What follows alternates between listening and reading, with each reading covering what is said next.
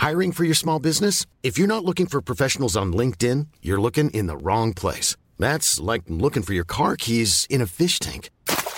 LinkedIn helps you hire professionals you can't find anywhere else, even those who aren't actively searching for a new job but might be open to the perfect role. In a given month, over 70% of LinkedIn users don't even visit other leading job sites. So start looking in the right place. With LinkedIn, you can hire professionals like a professional. Post your free job on linkedin.com slash spoken today.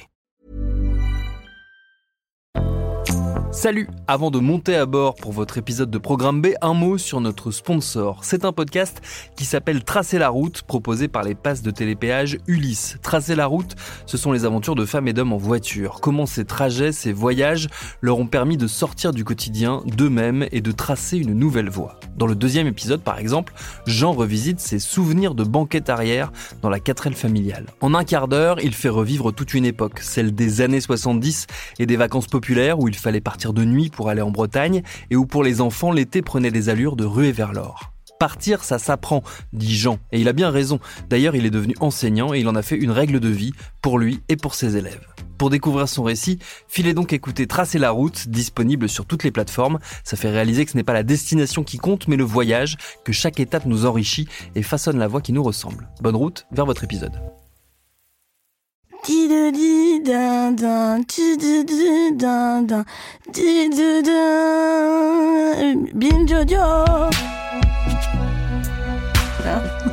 C'est pas, non, je crois Salut, c'est Thomas Rozek.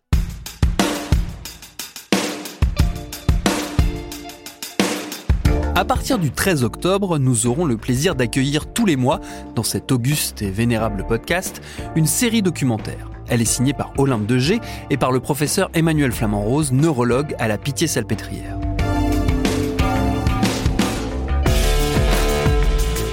On va y parler d'éthique médicale, de rapport entre soignants et soignés, de toutes les transformations culturelles qui traversent et travaillent en ce moment ce pilier de notre modèle républicain qu'est la santé publique. Cette série, elle s'appelle Le Serment d'Augusta. Mais qui est donc cette fameuse Augusta? Alors non, il ne s'agit ni de l'épouse ni de la cousine d'Hippocrate, dont le serment est bien connu au-delà des professionnels de santé qui sont supposés y adhérer. Augusta, c'est Augusta Klumke, et c'est une pionnière. En 1886, elle a été la première femme reçue à l'internat des hôpitaux de Paris. Avec quelques autres, elle fait partie de celles qui ont ouvert la voie à l'acceptation des femmes au sein du corps médical. Et c'est leur histoire que nous avons eu envie de vous raconter avec cet épisode. Bienvenue dans Programme B.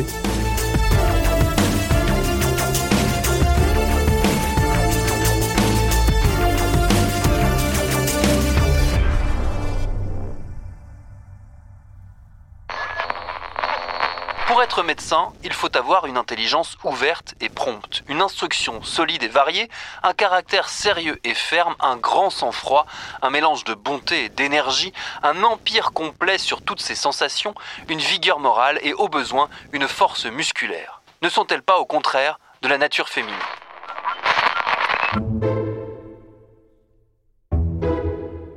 Cette petite tirade, qui se voulait frapper au coin du bon sens, elle a été écrite par un médecin pas n'importe lequel. Charles Fiesinger, rédacteur en chef du Journal des praticiens, la revue générale de clinique et de thérapeutique.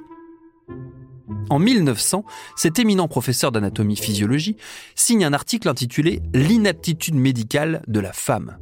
C'est l'historienne Françoise Kern-Coquillat qui, dans ses travaux sur les premières femmes médecins, dont on va reparler dans cet épisode, a déniché ce petit bijou de rhétorique misogyne le bon docteur Fiesinger s'y emploie à démontrer les mille et une raisons qui font que, selon lui, les femmes, dans le monde médical, devraient se contenter du statut d'infirmière. S'il insiste avec véhémence sur le sujet, c'est parce qu'il sent bien que l'époque est en train de changer. Depuis une quinzaine d'années, depuis en gros la fin du 19e siècle, les femmes médecins font leur apparition dans le paysage français. Et ça, pour le pauvre Charles et pour pas mal de ses camarades, c'est un peu dur à accepter.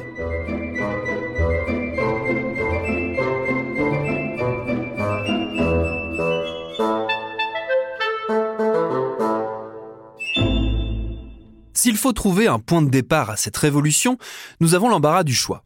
Mais peut-être qu'on va décider arbitrairement de choisir le 15 octobre 1859. Ce jour-là naît à San Francisco, aux États-Unis, Augusta Klumke.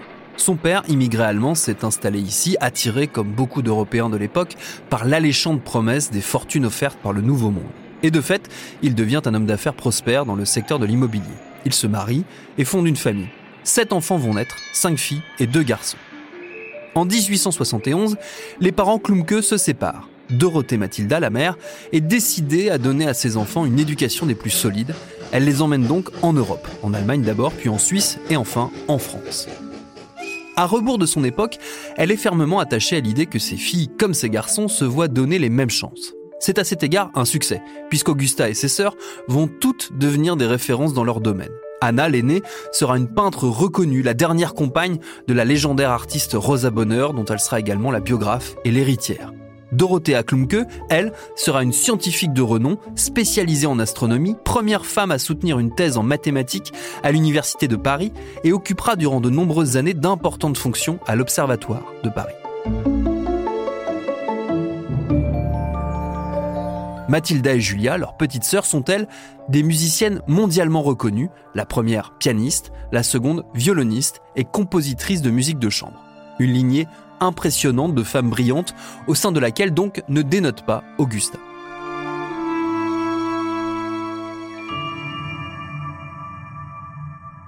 Dans le passionnant ouvrage qu'il lui a consacré, le professeur Jacques Poirier, neuropsychiatre et spécialiste de l'histoire de la médecine, raconte comment la carrière médicale d'Augusta se dessine au milieu des années 1870.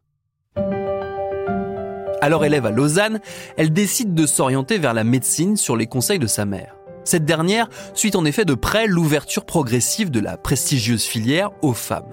Ainsi, elle a noté qu'en 1868, la faculté de médecine de Paris a accepté ses quatre premières étudiantes et qu'en 1870, l'une d'entre elles, l'anglaise Elizabeth Garrett, est devenue la première femme à y soutenir un doctorat. Il n'est pas encore question de les laisser mener les mêmes carrières que les hommes, mais c'est un début. Augusta ira donc en France.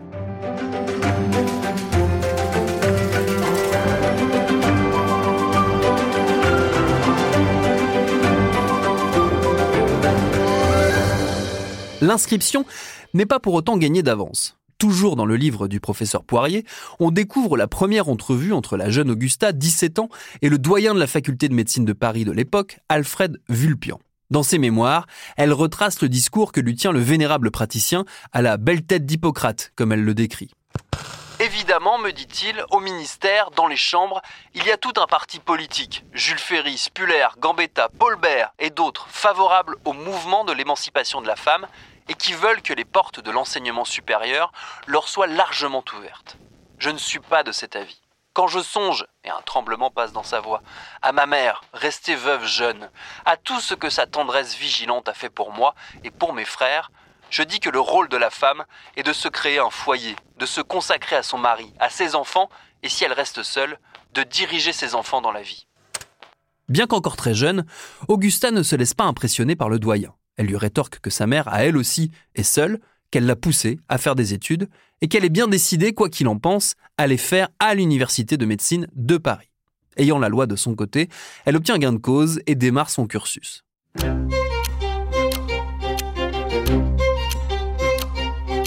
C'est au cours de ses premières années à la faculté qu'Augusta fait deux rencontres essentielles pour la suite de sa vie et de sa carrière. La première, c'est celle de Jules Dégérine, en 1880, durant un stage, elle rencontre ce jeune chef de clinique de 10 ans son aîné et devient sa petite amie. Ils ne se marieront que 8 ans plus tard, mais leurs destins resteront associés dès lors. La seconde rencontre, qui pour notre histoire nous intéresse plus, c'est celle de Blanche Edwards. Née d'un père britannique et d'une mère française, Blanche est née en 1858 à Milly-la-Forêt, à côté de Paris. Son père, médecin, lui fait l'école à la maison et lui transmet son goût pour les sciences. Après son baccalauréat, elle décide donc elle aussi de s'inscrire à la faculté de médecine de Paris. C'est là qu'elle fait la connaissance d'Augusta, puisqu'elles font partie des quelques rares femmes à suivre les cours. Blanche Edwards a une idée en tête, accéder à la pratique hospitalière qui pour l'heure ne veut pas entendre parler de femmes médecins. Certes, elles peuvent obtenir le grade de docteur en soutenant une thèse, mais le système est ainsi fait que pour accéder à la pratique, il faut passer un premier concours, celui de l'externat, puis un second, celui de l'internat, deux termes qui d'ailleurs ont survécu jusqu'à aujourd'hui dans le cursus de médecine, même si son fonctionnement a bien changé. L'externat, la première étape, leur est interdite. L'une des pionnières de la faculté, Madeleine Bress, s'est vue quelques années plus tôt refuser sa candidature par l'assistance publique. Augusta a vécu la même expérience en 1879. Impossible ne serait-ce que de s'inscrire pour tenter le concours. Blanche Edwards, aidée par son père, se lance alors dans une vaste campagne en faveur du changement. Elle fait le tour des décideurs politiques, montant peu à peu les échelons des conseillers municipaux jusqu'aux ministres. Et ça finit par marcher. Malgré les réticences des barons de l'assistance publique, un assouplissement des règles est décidé, entériné en janvier 1882 par un arrêté préfectoral. Une première victoire, mais avec un arrière-goût un peu amer. Elles seront autorisées à concourir après avoir présenté un certificat de bonne vie et mœurs, et il est indiqué noir sur blanc sur la décision que celles qui seront reçues au concours de l'externat ne pourront pas accéder à l'étape suivante, c'est-à-dire l'internat, et auront peu ou prou le même statut que les stagiaires et les bénévoles. Malgré ces charmantes précisions, Augusta et Blanche s'inscrivent toutes les deux au concours et sont reçues l'une et l'autre à la fin de l'année 1882. Deux ans plus tard, elles passent à l'étape suivante et demandent officiellement le droit de s'inscrire au concours de l'internat. L'assistance publique semble prête à accéder à leur demande, mais les choses n'avancent pas. Blanche Edwards reprend alors son bâton de pèlerine et repart à l'assaut des décideurs. Au sein du corps médical, les choses se tendent. Un groupe d'étudiants, soutenu par des professeurs, fait circuler une pétition clamant son opposition farouche à l'arrivée de femmes dans ses rangs.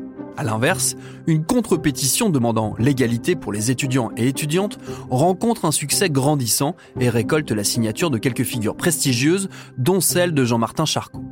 Blanche Edwards dispose d'un atout dans sa manche, le très influent député Paul Bert, proche de Jules Ferry, qui fut comme lui ministre de l'instruction publique. À force de persuasion et grâce à l'intervention de Paul Bert, un nouvel arrêté préfectoral est signé en 1885 par le préfet de la Seine, le fameux Eugène Poubelle.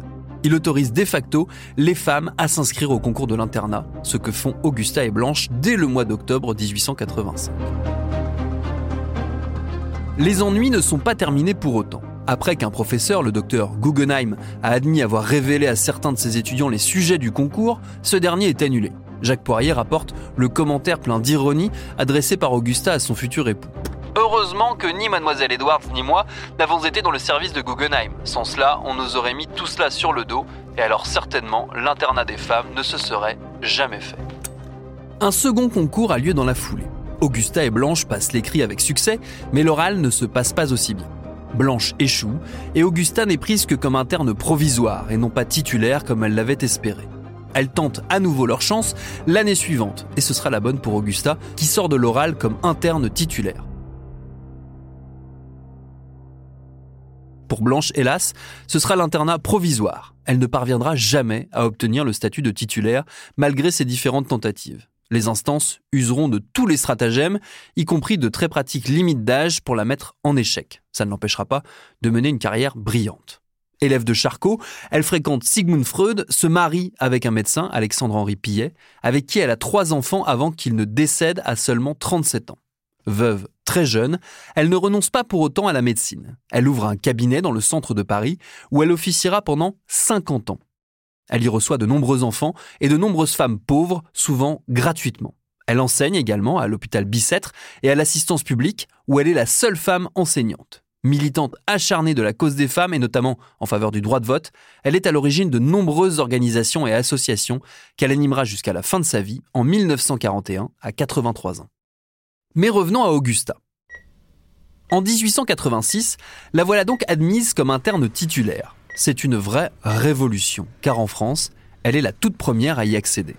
La presse, nationale comme internationale, s'en fait d'ailleurs l'écho. Durant deux ans, elle va poursuivre sa voie avec un penchant déjà bien affirmé pour la neurologie, au sujet de laquelle elle a déjà publié des travaux remarqués. Un intérêt partagé avec Jules Dégérine qu'elle épouse finalement en 1888. Les nouveaux époux sont tellement investis dans leur matière qu'ils passent leurs vacances d'été dans un chalet appelé le Neurone. Au cours de leurs 30 ans de vie commune, Augusta a pris une part déterminante dans tous les travaux, thèses et enseignements dirigés par le professeur Dégérine. Ils travaillent ensemble à l'hôpital, mais aussi le soir jusqu'à tard dans la nuit, à leur domicile, et vont jusqu'à étaler des tranches de cerveau sur la table de la salle à manger. 1888, c'est également l'année où Augusta décide de démissionner de l'internat qu'elle n'accomplira donc pas jusqu'au bout. Même son biographe, Jacques Poirier, n'est pas en mesure d'expliquer totalement pourquoi elle quitte ce qu'elle a si difficilement atteint. L'hypothèse d'un goût plus prononcé pour la recherche en labo que pour la pratique a été avancée, mais elle ne convainc pas totalement. Augusta n'ayant pas expliqué son choix, il garde donc sa part de mystère. L'œuvre scientifique d'Augusta est considérable en qualité comme en quantité. Elle concerne de nombreux domaines de la neurologie, en particulier la neuroanatomie. Elle a eu une contribution essentielle dans une controverse neurologique majeure du début du XXe siècle, au cours de laquelle elle a apporté des éléments scientifiques décisifs permettant de comprendre les zones du cerveau impliquées dans les troubles du langage. Certains de ses travaux remarquables concernent les lésions traumatiques neurologiques qu'elle a pu étudier en prenant soin des blessés de la Grande Guerre, mais nous allons y venir.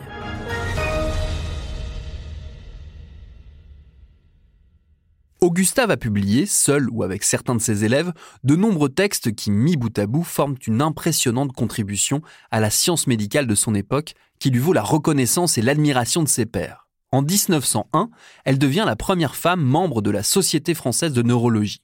En 1913, elle en devient la première présidente. Pionnière et militante, elle inspire de nombreuses autres femmes, à commencer par sa fille, Yvonne, qui deviendra médecin à son tour, spécialiste de la tuberculose osseuse. Lorsqu'éclate la Première Guerre mondiale en 1914, Augusta s'implique très fortement dans la partie médicale du conflit. À la Salpêtrière, elle dirige un service où sont accueillis sur près de 300 lits les soldats blessés au front. Ça n'est pas une découverte pour elle, étant donné que sept ans plus tôt, elle a fait partie des six membres fondateurs du Conseil central du Comité central de la Croix-Rouge française. À la Salpêtrière, elle se consacre à l'étude des blessures touchant le système nerveux, sur lesquelles elle va co-signer d'importants travaux, et à l'élaboration de prothèses permettant d'aider les victimes de ces blessures. En 1917, Jules Dégérine, qui souffre depuis des années de problèmes rénaux, décède à l'âge de 67 ans.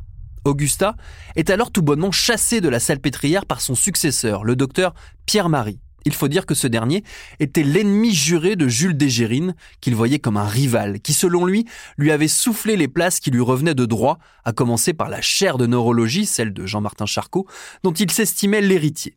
Leur haine a culminé au point qu'après s'être insultés par articles interposés, ils avaient fini par se défier en duel, un projet que leurs amis respectifs étaient parvenus à désamorcer. Dégérine n'étant plus là, Pierre-Marie se venge donc sur Augusta, qui trouve refuge aux Invalides où elle poursuit ses travaux en faveur des blessés de guerre et notamment de leur rééducation.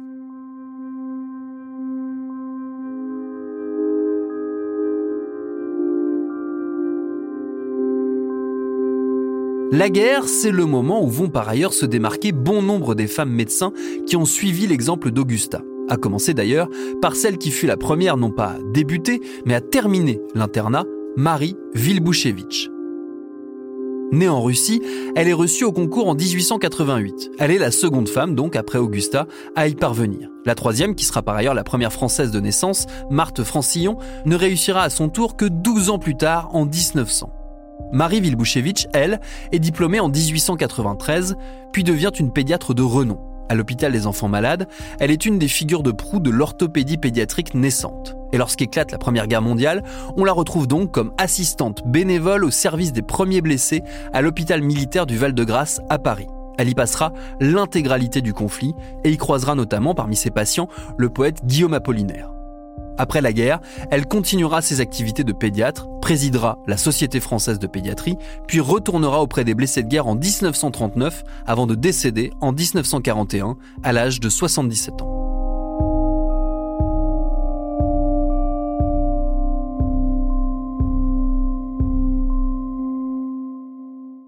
Toujours durant la Première Guerre mondiale, on voit émerger également la figure étonnante de Nicole Mangin. Elle a la particularité d'avoir été la seule femme médecin affectée directement au front. Diplômée en 1906, elle signe des travaux sur la tuberculose et le cancer. Puis en 1914, elle s'inscrit immédiatement comme médecin militaire volontaire. Inscrite sous le nom de docteur Girard Mangin, Girard c'est le patronyme de son ex-mari, elle passe entre les mailles de l'administration qui pense avoir affaire à un homme. Réalisant son erreur, mais manquant cruellement de médecins, l'armée fait une exception et l'intègre à titre exceptionnel. Évidemment, cela s'accompagne des habituelles vexations liées à son genre, comme par exemple le fait qu'elle n'ait pour les premières années du conflit payé qu'à la hauteur d'une infirmière. L'historienne Françoise Kern Coquilla relève qu'il faudra attendre 1917 pour qu'elle obtienne le grade et la solde de médecin capitaine qui lui revient de droit, elle qui a connu l'horreur de Verdun, y a été blessée au visage, refusant de quitter le front, et y a même dirigé un hôpital militaire. Héros de guerre, exception confirmant la règle qui veut que la médecine, et encore plus la médecine de guerre, peine à céder un peu de place aux femmes, Nicole Mangin meurt en 1919 d'une overdose médicamenteuse à l'âge de 40 ans. Suicide ou accident, l'histoire ne le dit pas. On pourrait enfin citer parmi les héritières d'Augusta le médecin Madeleine Pelletier, personnalité extraordinaire qui mériterait, comme d'ailleurs toutes celles dont je viens de brièvement retracer le parcours, un épisode à elle toute seule première femme diplômée en psychiatrie, anarchiste, libertaire, féministe radicale favorable à l'action violente, militante en faveur du vote des femmes, de l'accès à l'avortement, opposée au mariage, refusant de souscrire aux lois qui la contraignent en théorie à demander un permis pour pouvoir porter des costumes cravates d'hommes, ce qu'elle fait malgré tout, Madeleine Pelletier est un esprit d'une liberté hors du commun antimilitariste farouche, elle s'engage malgré tout aux côtés de la Croix-Rouge durant la Première Guerre mondiale et connaît elle aussi le front, ce qui ne fait que renforcer son avis sur la bêtise des conflits armés. Écrivant dans de nombreux journaux socialistes, communistes puis anarchistes, elle se crée de solides inimitiés politiques qui lui valent d'être victime de la chasse aux faiseuses d'anges, comme on les appelait, à la fin des années 30. Dans un climat de forte répression contre les avortements clandestins, elle est accusée d'en avoir pratiqué et se retrouve en procès alors qu'elle est diminuée par un accident vasculaire cérébral. Internée d'office en hôpital psychiatrique, elle décède d'un second AVC en 1939. Combattante d'avant-garde, cette figure passionnante et hélas trop peu connue n'avait que 65 ans.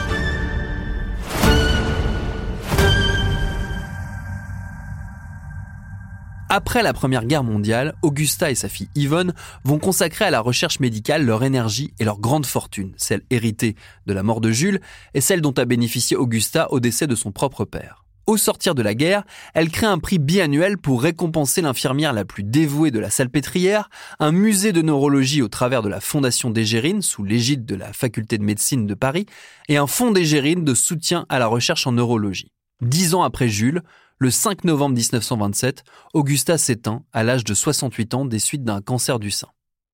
Les hommages se multiplient. Gustave Roussy, par exemple, qui a été son élève et qui préside alors la Société française de neurologie, signe un texte plein d'émotion et d'admiration. C'est le cœur serré que je viens ici saluer la mémoire de cette femme de grand savoir et d'infinie bonté plus que par de vaines paroles, elle avait su se faire le champion de l'idée, par l'exemple, marcher à la tête d'un mouvement qu'elle croyait juste et porter haut et loin le drapeau du féminisme.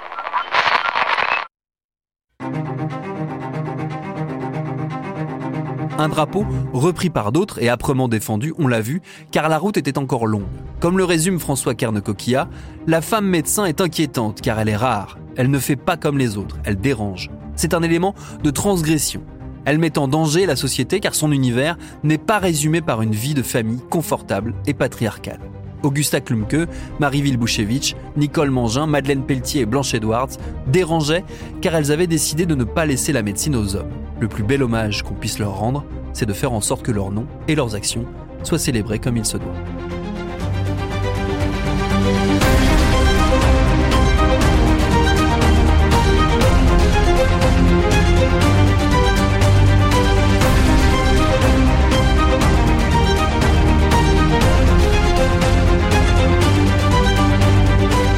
Merci à Elisa Grenet d'avoir réalisé cet épisode. Merci au professeur Jacques Poirier et à Françoise Kern Coquilla pour leurs travaux respectifs. Et merci au professeur Emmanuel Flamand-Rose et à David Carzon pour leurs relectures attentives. Le serment d'Augusta, la série d'Olympe de G et d'Emmanuel Flamand-Rose, ça commence le 13 octobre et ce sera retrouvé tous les mois dans Programme B qui, comme vous le savez, est un podcast de Binge Audio préparé par Charlotte Bex. Abonnez-vous sur votre appli de podcast préféré pour ne manquer aucun de nos épisodes. Cherchez-nous sur Internet si vous voulez nous parler et à très vite pour un nouvel épisode.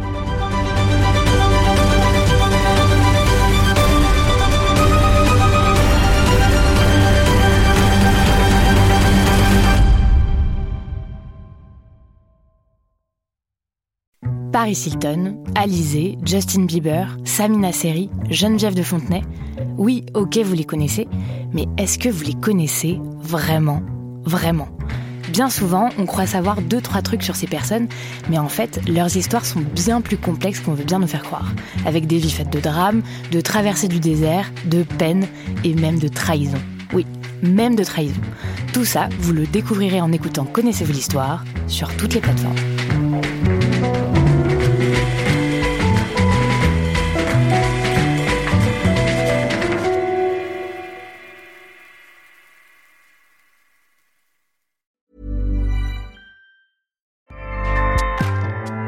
ACAST powers the world's best podcasts. Here's a show that we recommend.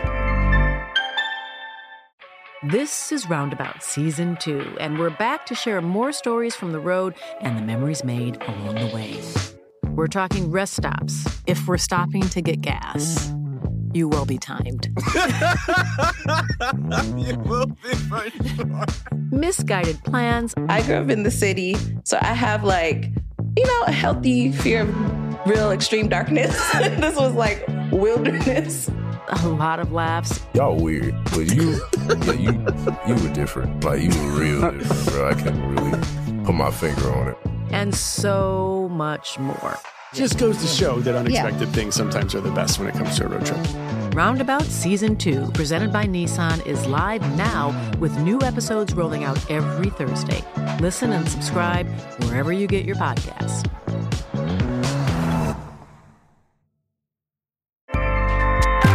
ACAST helps creators launch, grow, and monetize their podcasts everywhere. ACAST.com.